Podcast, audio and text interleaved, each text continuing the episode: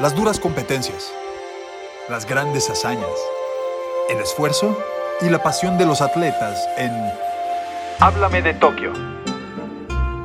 Comenzamos. Bienvenidos al tercer episodio de Háblame de Tokio en los Juegos Olímpicos 2020 con eh, toda la actividad, no solo de la delegación mexicana, sino también lo más relevante del día. Con ustedes, Cristina Alexander y Tlatuani Carrera. Trato con el gusto de siempre y te comparto la palabra de hoy que es fuerza. También shakari es lo que es la palabra japonesa también, a ver si no me, equivoqué, no soy la experta, pero sí para seguir con esta tendencia eh, de Tokio 2020 y la fiebre olímpica. Fuerza es lo que mostró el equipo japonés de fútbol varonil frente a la selección mexicana Tlato, porque los de Jaime Lozano cayeron dos goles por uno. ¿Qué te pareció? ¿Te sorprendió? ¿No? ¿Cómo andas?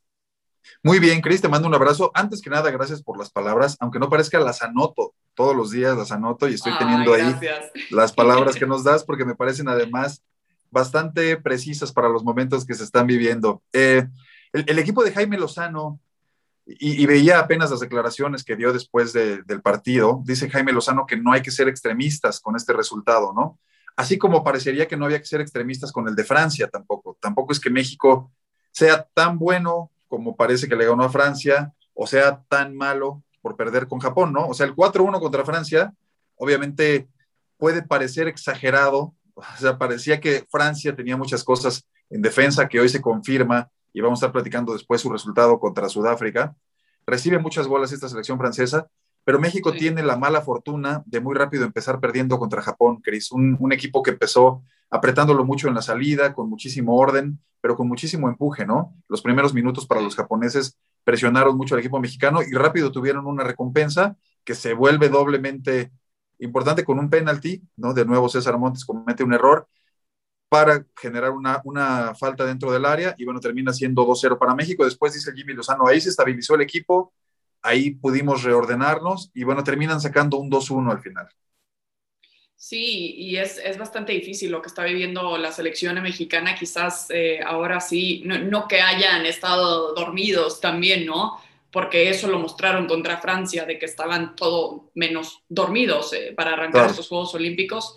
Y bueno, eh, me equivoqué en la pronunciación, es Shikara, no Shakari, como había dicho. Shikara, que significa fuerza eh, en japonés y es lo que va a necesitar también este equipo de la selección mexicana. Más que nada, Tlato, porque la fuerza física yo creo que ahí está, porque veíamos que peleaban cada balón, eh, pero lo que va a necesitar este equipo mexicano es más que nada esa fuerza mental para no caerse en estos momentos porque reconociendo, y, lo hemos platicado también desde prácticamente antes del arranque de estos Juegos Olímpicos, más que nada en este torneo de fútbol y los torneos que se disputan son muy cortos. Entonces, tu margen de error es prácticamente nula. Eh, entonces, en estos momentos, Jaime Lozano tiene que demostrar, como lo ha hecho también desde que toma las riendas de la sub-23, eh, de por qué está ahí, de, de cómo puede motivar a estos jóvenes también y es lo que decíamos después de la victoria de 4 por 1 frente a Francia, que lo que iba a ser importante es que mantuvieran los pies sobre la tierra.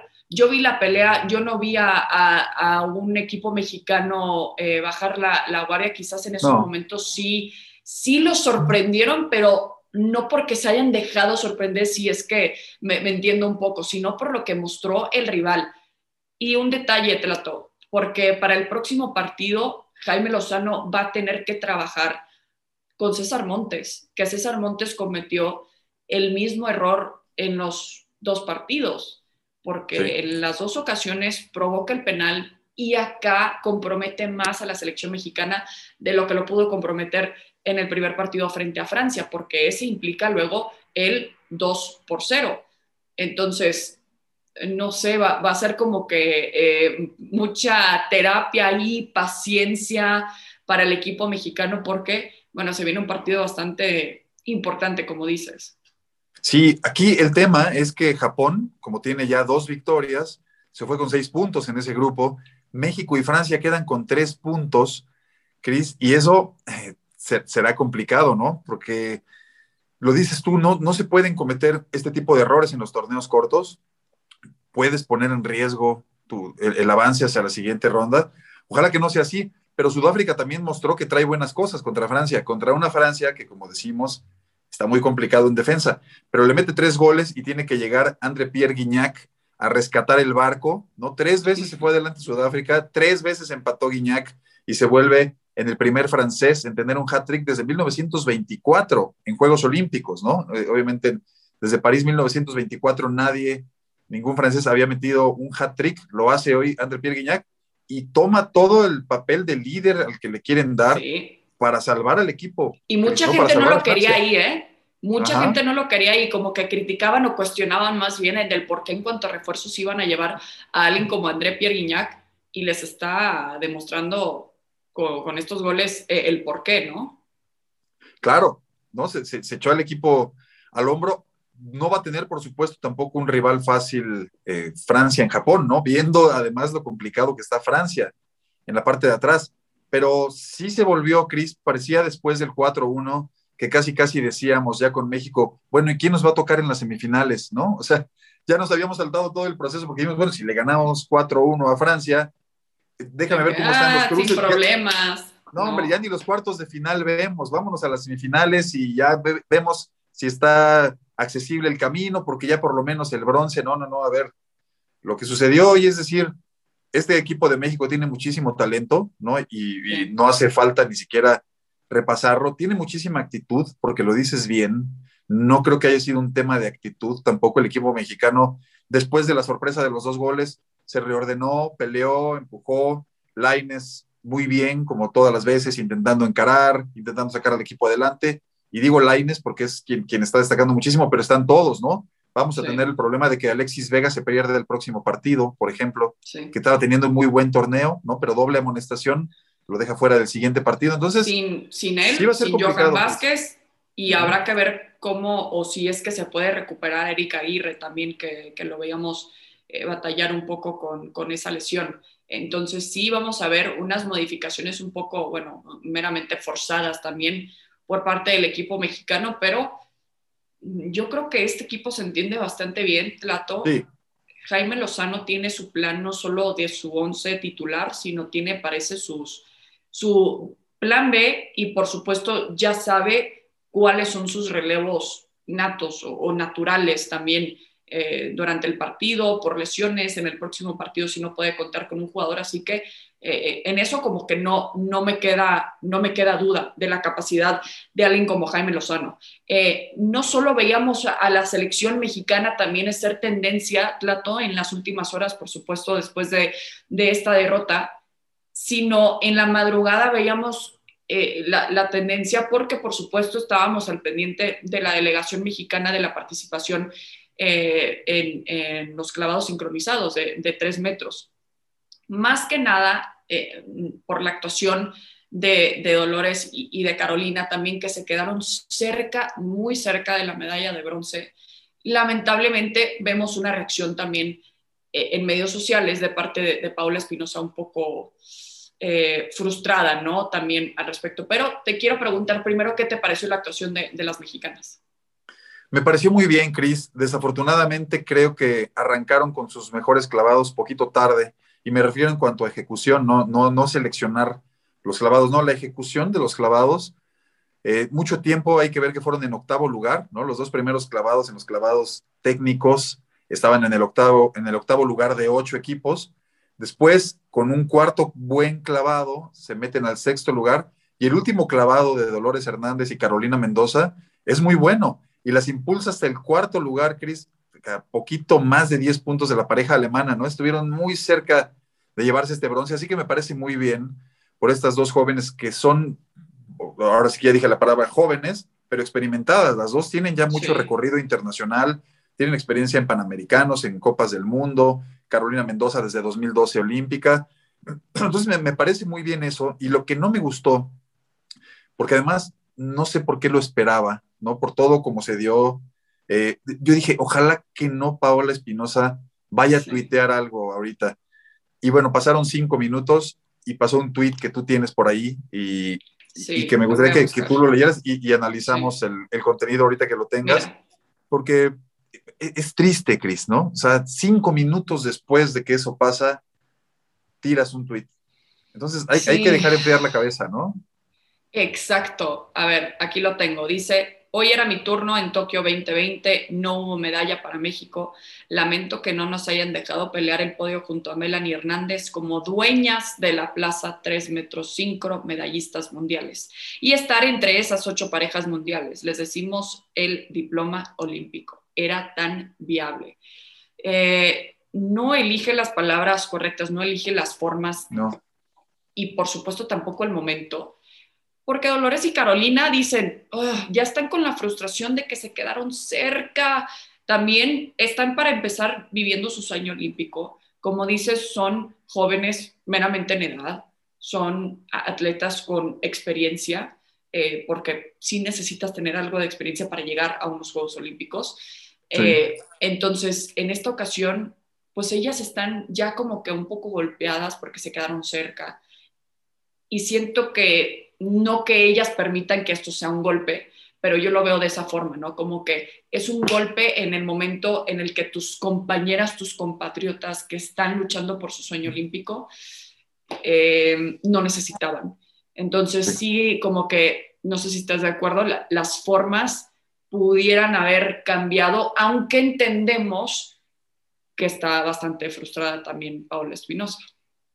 Sí, y sabes qué es lo malo, Cris, además de todo esto que dices, que tienes mucha razón, que puede ser una de las últimas imágenes relacionadas a lo deportivo que tengamos de Paola Espinosa, ¿no? O sea, que una atleta como ella, campeona del mundo, doble medallista olímpica, múltiple campeona panamericana, termine con esto y que nos quedemos así, que nos quedemos diciendo, de verdad, Paola, todos estamos en contra de que se critique a los atletas mexicanos en redes sociales, ¿no? Por los esfuerzos que hacen, por todas las complicaciones que hay en medio.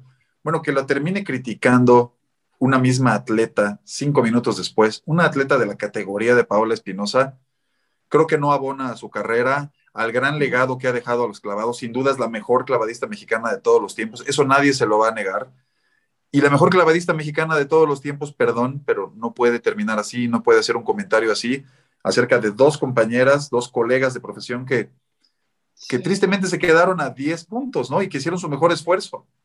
Sí, exacto. Yo le quiero dar el beneficio de la duda a Paula, tratar de ponerme en su lugar, que es imposible hacerlo, por supuesto, eh, porque no tengo ni, ni, la menor experiencia que tiene ella también y le respeto también su trayectoria y sé que también lo, lo respeto, Slato, por, por cómo has hablado de ella también en el presente, en el pasado, en lo que viene también para ella eh, en un futuro, pero quiero pensar que estaba muy triste, muy, muy triste al ver esta competencia, al imaginarse ella ahí, que ya lo hizo en, un momento, en, en, muchos momentos también, que fue un shock para ella cuando le avisaron que, pues evidentemente o efectivamente ella no iba y que se tenía que agarrar de algo, lamentablemente eh, eligió un camino quizás con el, con el que más piedritas llevaba y ya no aguantaba eh, pisar esas piedritas, ¿no? Pero bueno, con eso tenemos que hacer una pausa. Tenemos, sí, muchas ganas de, todavía hablar de este tema, pero seguramente no, no es la primera vez que lo vamos a mencionar. Hacemos una pausa en Háblame de Tokio, pero regresamos con más, no se vayan. Háblame de Tokio.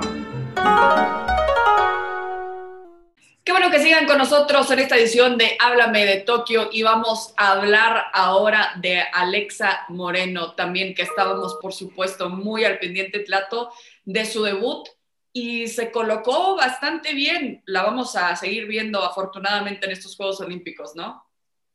Una mujer, Cris, que para mi gusto sigue haciendo historia, ¿no? Hizo historia, me parece que desde Río 2016, ¿no?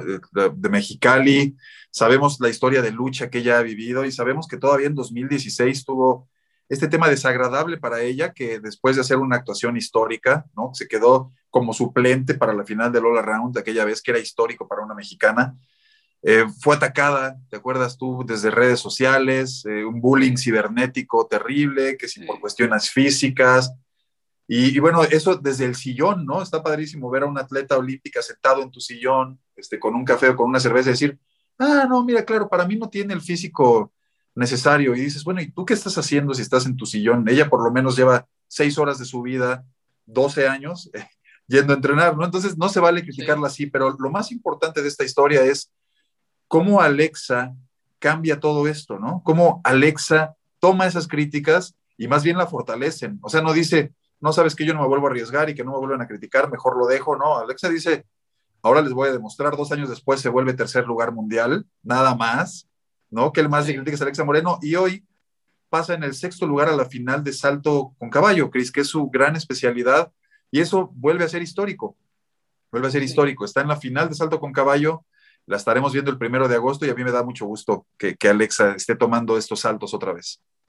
Sí, eh, me encanta verla también eh, por, todo lo que, por todo lo que dices, por lo que representa ella, no solo como atleta en esta disciplina, que no es de las más destacadas en México, ella como que poco a poco está, eh, empezó con, con abrir algunas ventanas y ahora sí está abriendo la puerta para, las que quieran pasar, los que quieran pasar, por supuesto. Eh, los que sueñan con, con, este tipo de actuaciones, Alexa les está diciendo, aquí estoy yo, si, si yo puedo, ustedes también pueden con el trabajo, con la dedicación, con aguantar lo que es hoy en día también, que, creo que no, no lo destacamos lo suficiente, Plato, porque en el pasado, como dices, ¿no? Es muy fácil estar nosotros sentando y viendo de que, bueno, y, y hasta lo hacemos viendo partidos de fútbol, no, le pegó horrible, yo hubiera hecho, no sé qué. es súper, súper fácil decirlo desde este lado, pero otra cosa es realmente hacerlo y tener la dedicación y saber exactamente tanto que has eh, sudado, tanto que has llorado hasta sangre y todo, ¿no? También para llegar a este momento. Y yo creo que Alexa eh, está en esta generación, en esta era también, en donde no solo la, critican eh, desde, desde sus casas, desde la gente, desde su sillón, sino es muy fácil agarrar el teléfono y escribir tu opinión en redes sociales y etiquetarla como si fuera un objeto y no un ser humano también, que a final de cuentas es lo que son estos atletas.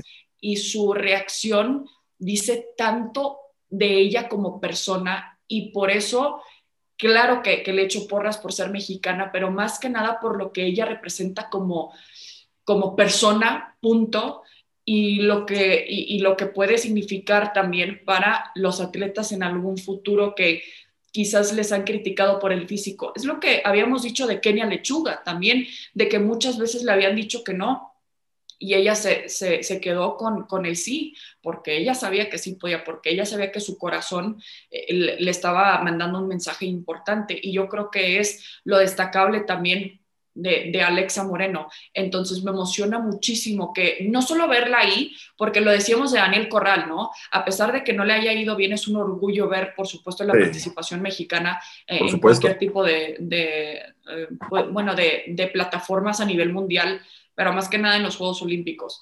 Así que, eh, ¿cuándo podemos esperar a, ver a, Alexa Moreno Tlato para que estemos todos al pendiente? El primero de agosto, Cris, próximo primero de agosto en la final de salto de caballo.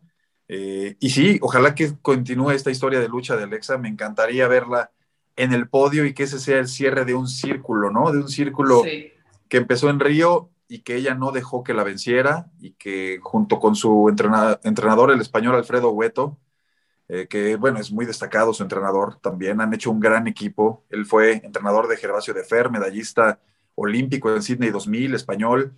Eh, hacen un gran equipo, los vi, el abrazo que se dieron, ¿no? Después de estas competencias.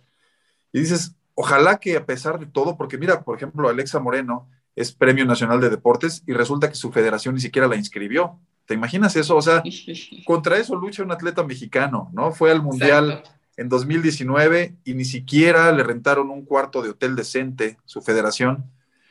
Entonces, cuando vemos este tipo de historias, Cris, se vuelve más inspirador todavía todo lo que pasa con los atletas mexicanos. Ojalá que, que Alexa continúe. Ahora que decías de Kenia, bueno, Kenia tuvo un, buen resultado, pero ya no pudo seguir adelante en la lucha por las medallas.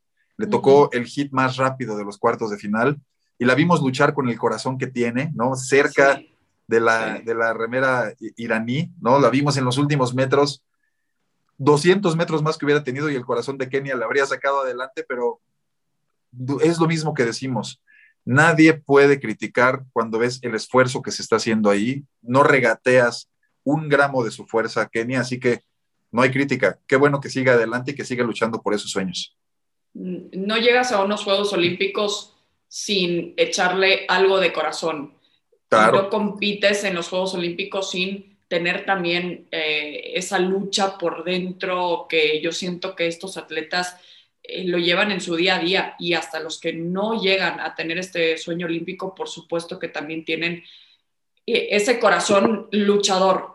Pero bueno, ahí está. Entonces, ¿cómo, ¿cómo, le fue a Kenia? ¿Cómo le fue a Alexa también? Y que afortunadamente vamos a seguir echándole porras en, en Tokio 2020. Y también hay novedades en tiro con arco, ¿cierto, Plato?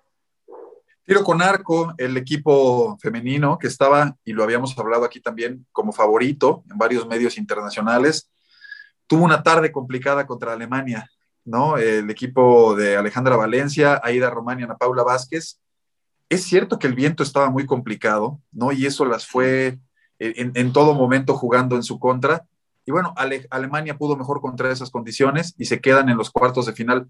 E, está, estaba también rankeado el equipo mexicano, Cris, que incluso había pasado la primera ronda bye, o sea, ni siquiera tuvo que enfrentarse en octavos de final a nadie. Las mejores ranqueadas pasaban directamente a cuartos de final y ahí se encontraron en Alemania y bueno, se quedan, se quedan en el camino. Con eso todavía quedan las pruebas individuales y seguir apoyando a este equipo mexicano que, que da tanto gusto ver cómo puedes estar de tú a tú con cualquier equipo, ¿no? Con ellas sí tienes la certeza de que México en una buena tarde tiene sin duda la capacidad de llevarse una medalla, ¿no? Sin problema. Sí. Es que yo creo que hemos escuchado muchas veces, ¿no? Cuando le preguntamos a los atletas, bueno, ¿y el día de la competencia, eh, qué es lo que esperas? No, pues espero, pues básicamente tener un día perfecto. Entonces, no, no depende al 100% de ellos, porque al final, no sé, pasaron una, mala noche, mm, no, no les cayó también el desayuno, el cafecito no les supo tan como el día anterior.